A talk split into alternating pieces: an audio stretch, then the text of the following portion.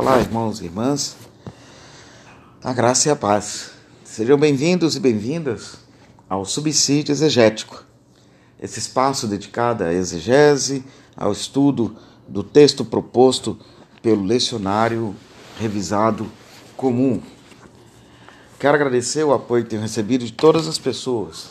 É sempre bom dizer isso, porque são os comentários de vocês que me animam a continuar firme nesse projeto de comentar e compartilhar aspectos exegéticos do texto proposto pelo lecionário comum revisado.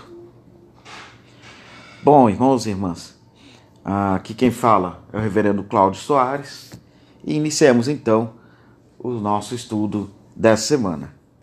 Bom, nessa semana a gente abre o novo ano eclesiástico. Se o ano B foi o ano de Mateus, o ano. Perdão, se o ano A foi o ano de Mateus, o ano B o, o ano de, de Marcos, o ano C eclesiástico é o ano de Lucas. E para esse primeiro domingo do advento, do novo ano que se inicia, o lecionário como revisado nos propõe como texto para reflexão a perícope de Lucas 21, 25 a 36. Lucas 21, 25 a 36. Então, vamos lá ao nosso texto. Quero chamar a atenção desde já ao versículo 35, porque ele, ele nos traz uma crítica textual, uma variante textual para essa crítica queremos fazer uh, a partir do texto. E tem a ver com o início do versículo 35. Ros pagis, setaigar, que podemos traduzir literalmente como armadilha, pois há de sobrevir. A expressão ros pagis. Ah, por que chamamos, chamamos atenção? Questão de segmentação. Algumas pessoas entendem que esse Rospagis ele fecha o versículo 34. Deveria estar lá no versículo 34, não no versículo 35. Outros, por sua vez, propõem que o Rospagis permaneça no versículo 35, antecipando então o ponto final ou ponto e vírgula antes, lá no final do versículo 34. Ah, no entanto, Almenson, Roger Almenson, ele nos faz ver e faz, nos faz ver da, como é importante que esse versículo seja compreendido como é, conectado à oração anterior do versículo 34. Vou ler aqui o comentário dele. As palavras ros pagis se conectam com o final da oração anterior, como é o caso no texto, no texto fixado de Nestle Alland, ou deveriam ser conectadas com o início da oração seguinte? pergunta ele. A primeira alternativa parece preferível por duas razões. Em primeiro lugar, o peso da combinação de testemunhos alexandrinos e ocidentais que apoia a ordem das palavras com gar após o verbo. E em segundo lugar, a probabilidade maior de que copistas, lembrados de Isaías 24, 17, alterariam a posição de gar dentro do texto, fazendo com que Rospagis se conectasse com a frase que se segue.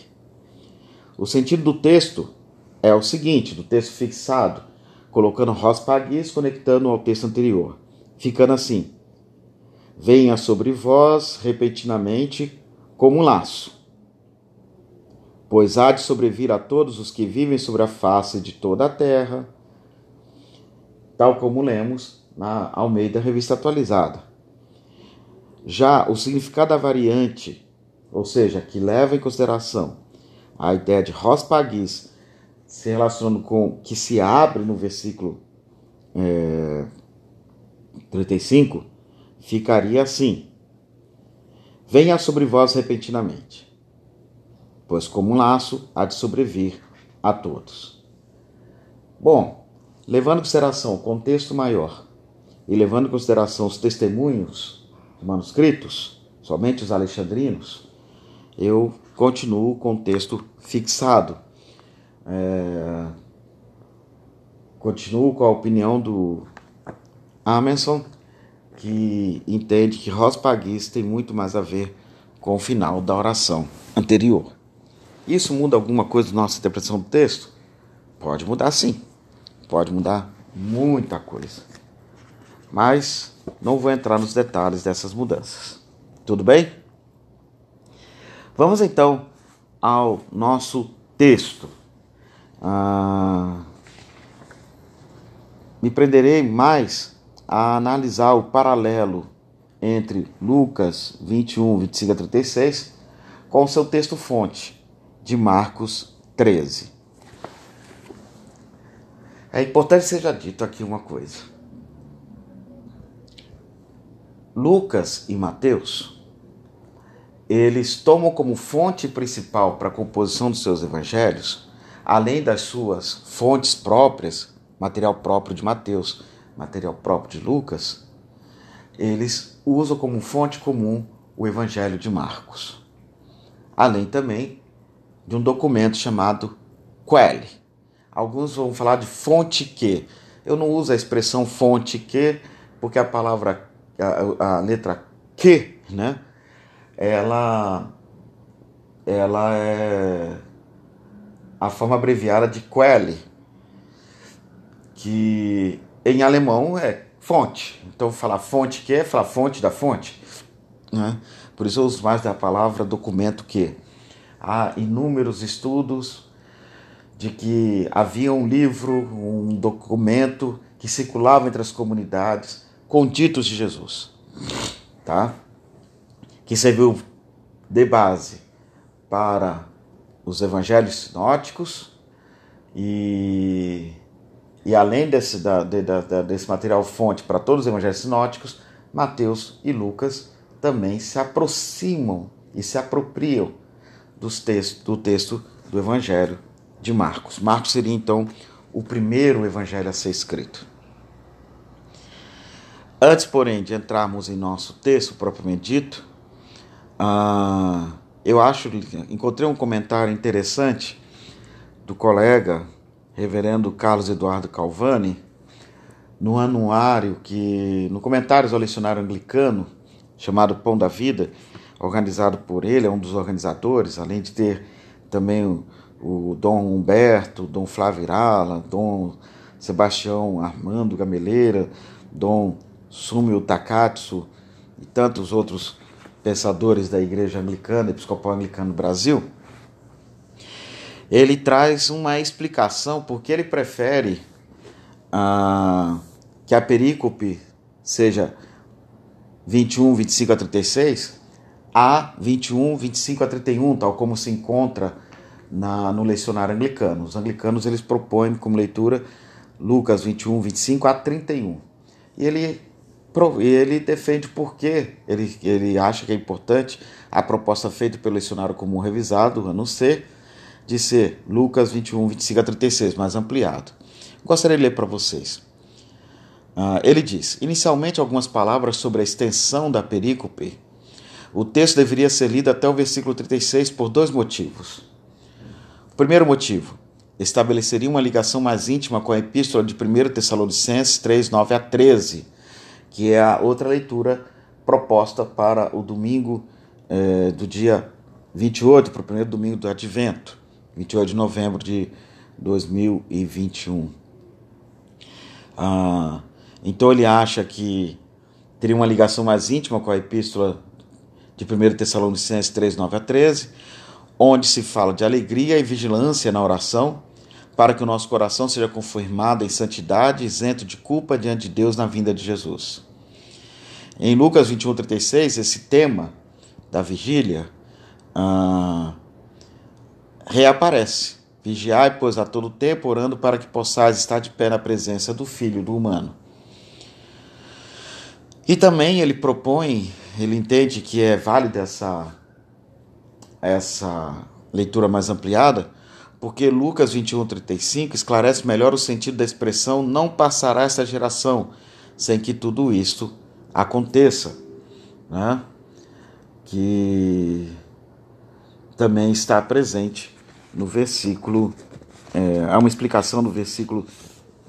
Está no versículo 35, mas explicando o versículo 32. Tá? Então vamos lá. Vamos à nossa perícope.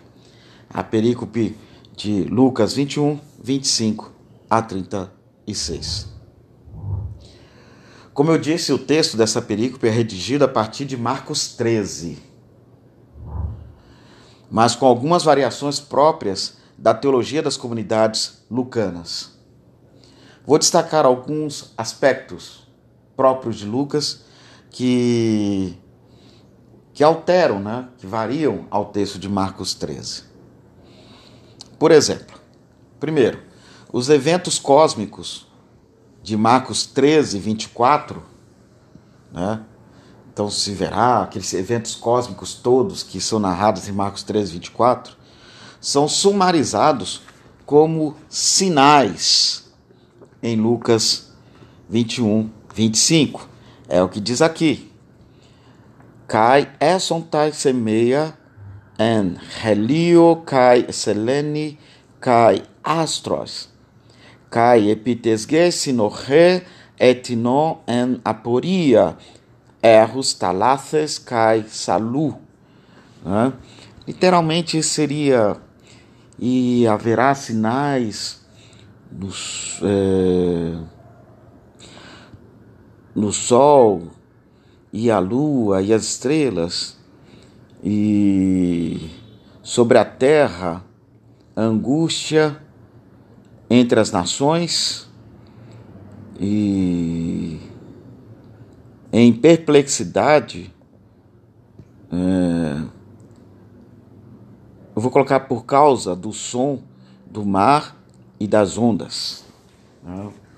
Por causa é uma para a gente poder tornar o texto mais legível e entendível para nós em língua portuguesa.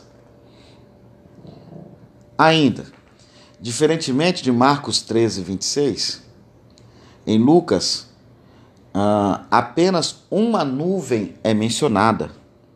Lá em Marcos 13, 26 fala em nuvens. Aqui fala de uma nuvem. Né? Está no singular. Ah, vamos ver o versículo 27, aparece lá a expressão é, Kai tote opsontai, ton huiontu antropo e homeno.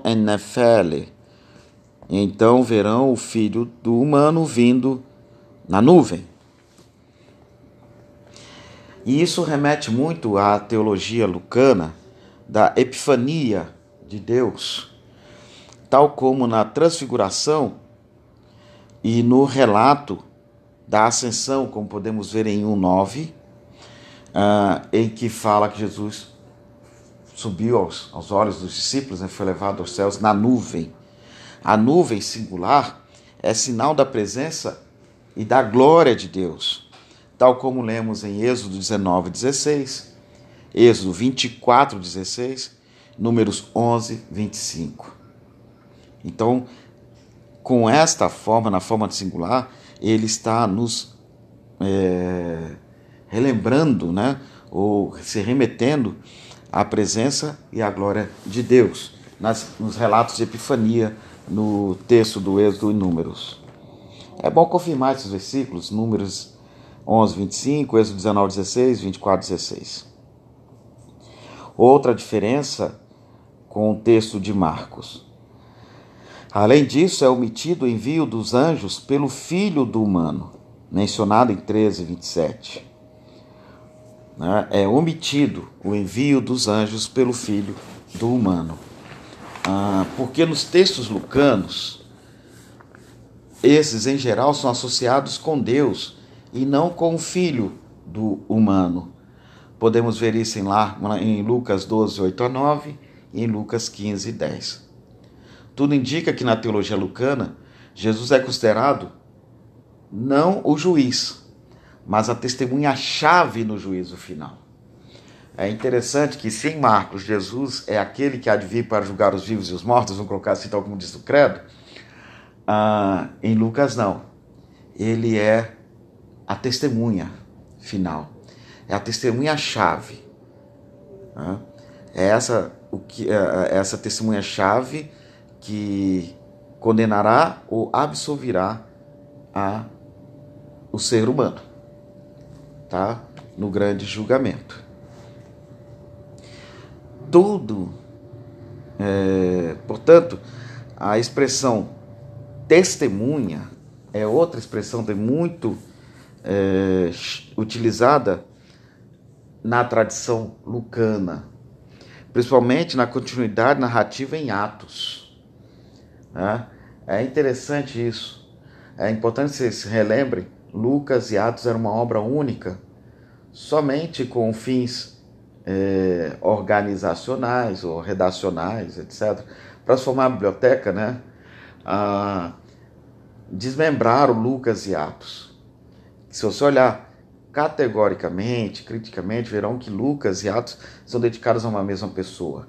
O primeiro livro falando sobre Jesus e o segundo livro falando sobre a as primeiras comunidades cristãs e a sua fidelidade a Jesus Nazaré. Seria sobre o segmento de Jesus.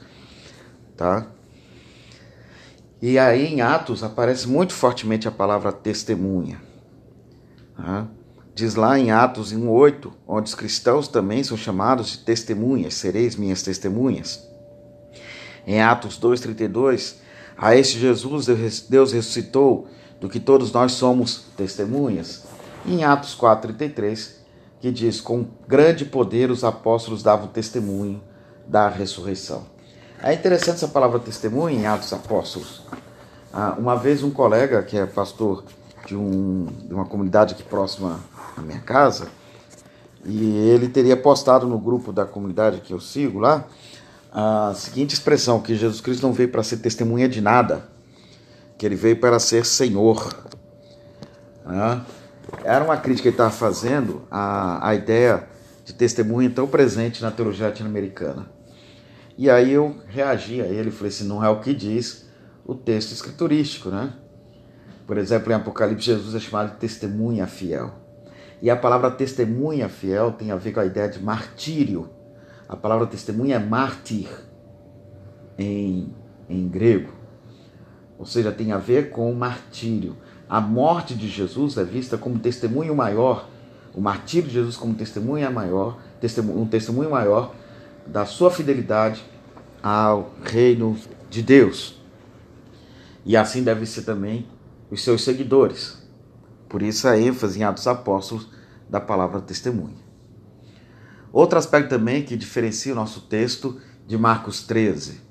Quando eu falo nosso texto, eu me refiro a Lucas 21, 25 a 36. Em Marcos 13 não há nenhuma menção explícita à alegria e regozijo, né? palavras presentes na, na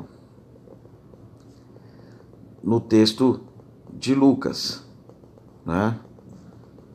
Alegria e regozijo. Hum...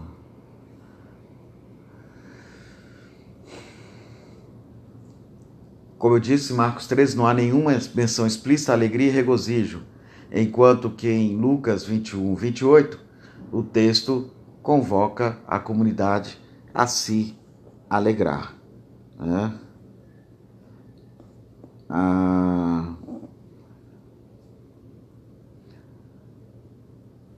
através da palavra exultai, presente nosso texto por ver os sinais da proximidade da redenção ou libertação. Palavra tipicamente paulina, encontrada nos evangelhos somente aqui.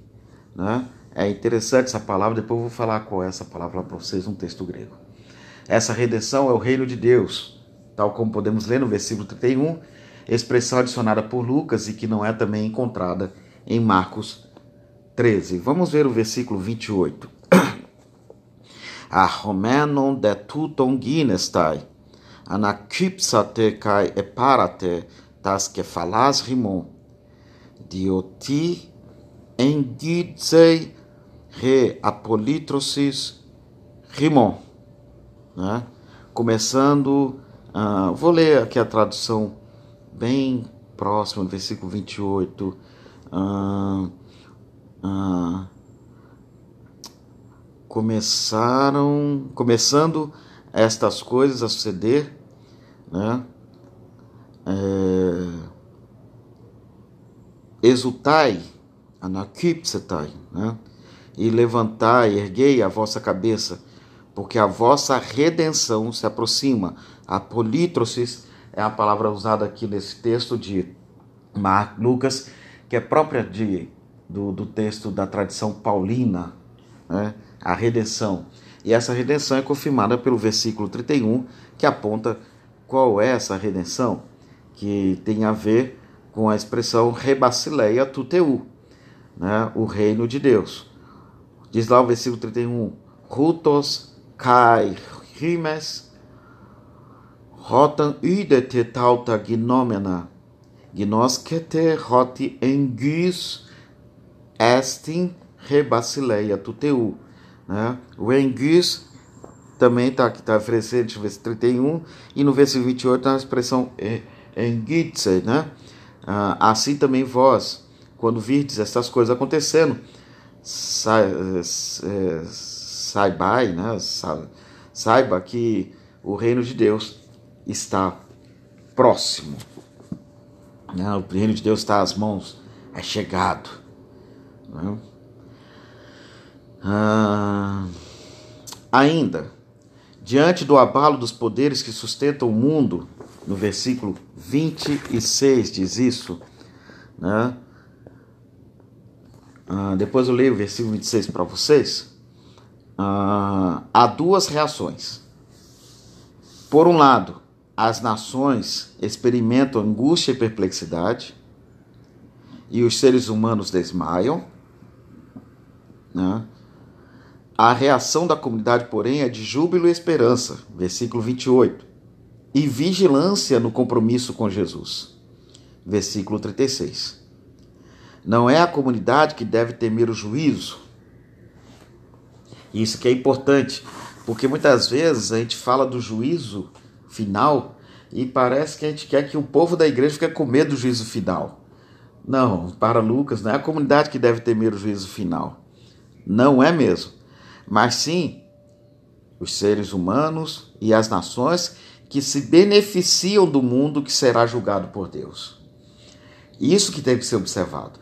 O Evangelho de Lucas é escrito dentro do contexto de oposição à Pax Romana, em que ele presencia que há pessoas ou grupos humanos e nações que se beneficiam com a política opressora do Império Romano.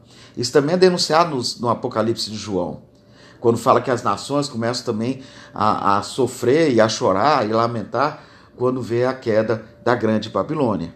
Né? Então, eles são esta geração. Lucas nunca aplica a expressão essa geração aos cristãos e cristãs. É bom que tenhamos isso na nossa cabeça. Observe que na parábola do administrador de Lucas 16, 8, há uma nítida diferença entre esta geração e os filhos da luz. Vejamos então esses versículos citados. Primeiro, diante do abalo dos poderes que sustentam o mundo, versículo 26, olha a reação. Apopsihonton antropon apophobu fobo kai prosdokias ton eperhomenon te oikumene haigar dinames ton uranon saleutethontai. Né? Ah, diz lá o versículo 26, haverá né, pessoas que desmaiarão de terror e pela expectativa das coisas que se virão ao mundo, pois os poderes dos céus serão abalados. Ah, então temos aí as nações, e as pessoas que desmaiam. Ah, porém, contrastando a essa a reação à postura da comunidade, que é chamada anakipsate kai eparate, erguei-vos e levantai as vossas cabeças, tas que falas rimon. Seja, fiquem, exultem de alegria. É, essa expressão lembra muito a liturgia eucarística. Né? Quem conhece um pouco de liturgia eucarística, é, católica, anglicana, posso também falar calvinista, reformada, porque Calvino ele preserva uma parte do chamado sum sum corda, né? Elevai os vossos corações, o Senhor os elevamos, né? Essa expressão sum sum corda, ou seja, corações enebriantes, né? Corações jubilantes em festas, né? Contrastando ao mundo e às pessoas que desmaiam, né? Aqueles que, que, que, que, participam das negociatas do Império Romano e que sofrerão o julgamento, as pessoas sofrerão o julgamento, não a comunidade dos cristãos e cristãs, porque a comunidade dos cristãos e cristãs estão se exultando, estão se alegrando. Né? É muito interessante essa, esse detalhe do texto que muitas vezes nós não nos damos conta. Né? Ah, portanto, já nesse versículo a gente consegue entender o que diz o versículo 32 sobre qual, que geração é essa, né? Diz lá o versículo 32. Amém lego rimin hoti ume parelfet regeneia haute reos anpantagenetai. Amém digo a vocês que de modo nenhum passará esta geração até que todas as coisas aconteçam. Esta geração não se aplica aos cristãos e cristãs da comunidade lucana. Se aplica àqueles e aquelas que partilham da política opressora e de exploração econômica do Império Romano. Então, toda vez que você partilha de uma é, partilha dos ideais de um império, você se, se sente como parte desta esta geração que está sendo condenada. Tudo bem? Ah, também outra coisa que difere Lucas do texto de Marcos 13, 28 a 32 e que diz respeito intimamente à parábola da figueira. Lucas inclui algo novo que não tem em Marcos 13, 28 a 32. Fala não só da figueira, mas de todas as árvores. Versículo 29. Né?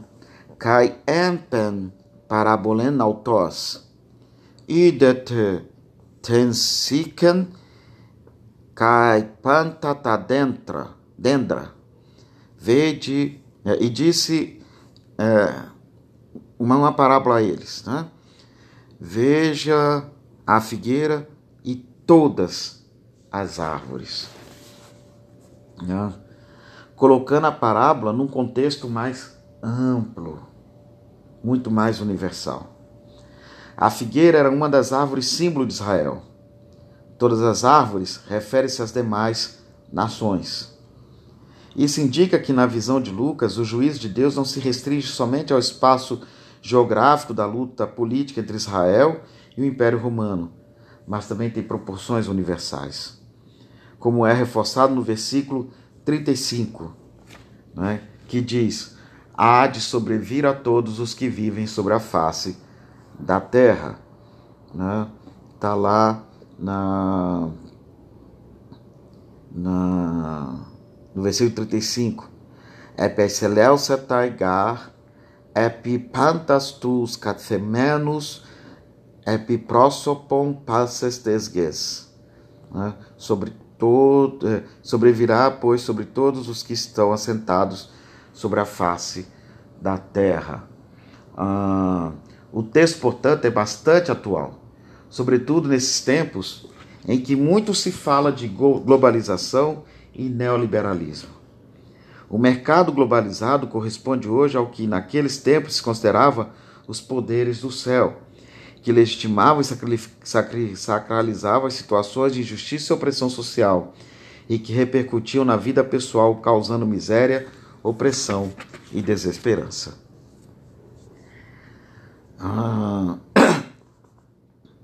por isso, esse texto de Lucas, ele é um texto que convida essa comunidade que está sofrendo com essa política imperialista romana com os defensores dessa política, ou continuadores da política imperialista romana na Judéia, tanto o templo como também o templo já estava destruído na época de Lucas, né? Mas aqueles que ainda desejavam a vinda do templo, o retorno do templo, ou aqueles que defendiam ah, uma resistência ao império para ressuscitar Israel, a relação Israel, templo e Estado, né, em Israel, ou mesmo a, a elite, uma elite mesmo que dispersa, mas que sempre se vê favor, quando se, é, ao invés de, de, de, apoiar os mais pobres, ela sempre procura apoiar as políticas é, que sejam favoráveis economicamente. Né? Então, é, esses que fazem parte dos jogos do mundo, dos joguinhos do mundo e das nações, é, Lucas contrapõe né, a alegria dessa comunidade, o regozijo dessa, dessa comunidade que já celebra de forma antecipada a presença do reino de Deus através da vida comunitária. Ah, por isso, o nosso texto, diante dessa angústia e perplexidade, diante desse mundo caótico, convida a convida-nos a celebrarmos a alegria e ficarmos sempre em vigília, né? ficarmos sempre em é, atentos, para que também não sejamos nós é, viva, que, no, que, para que nós não vivamos uma tipo de espiritualidade que que ceda a, a essa lógica opressora. Né? Então, o nosso termo, o, ter, o texto de Lucas, um tema profundo para ser trabalhado é essa alegria que nos convida à vigilância na oração. Então, a vida de espiritualidade é a vida de vigilância e de alegria. De vigiar para que a gente não caia, no caso do, da oração do Pai Nosso, em tentação, né? e a alegria de saber que Deus conta conosco para que, para que o seu reino chegue e seja manifesto em toda a terra. Valeu, galera. Esse comentário que eu tinha a fazer com vocês. Espero que tenham gostado e que ele contribua para ah, os estudos e para os sermões de todos vocês. Então, sejam bem-vindos, bem-vindas ao ano C e que tudo dê certo esse ano para nós. Beijos.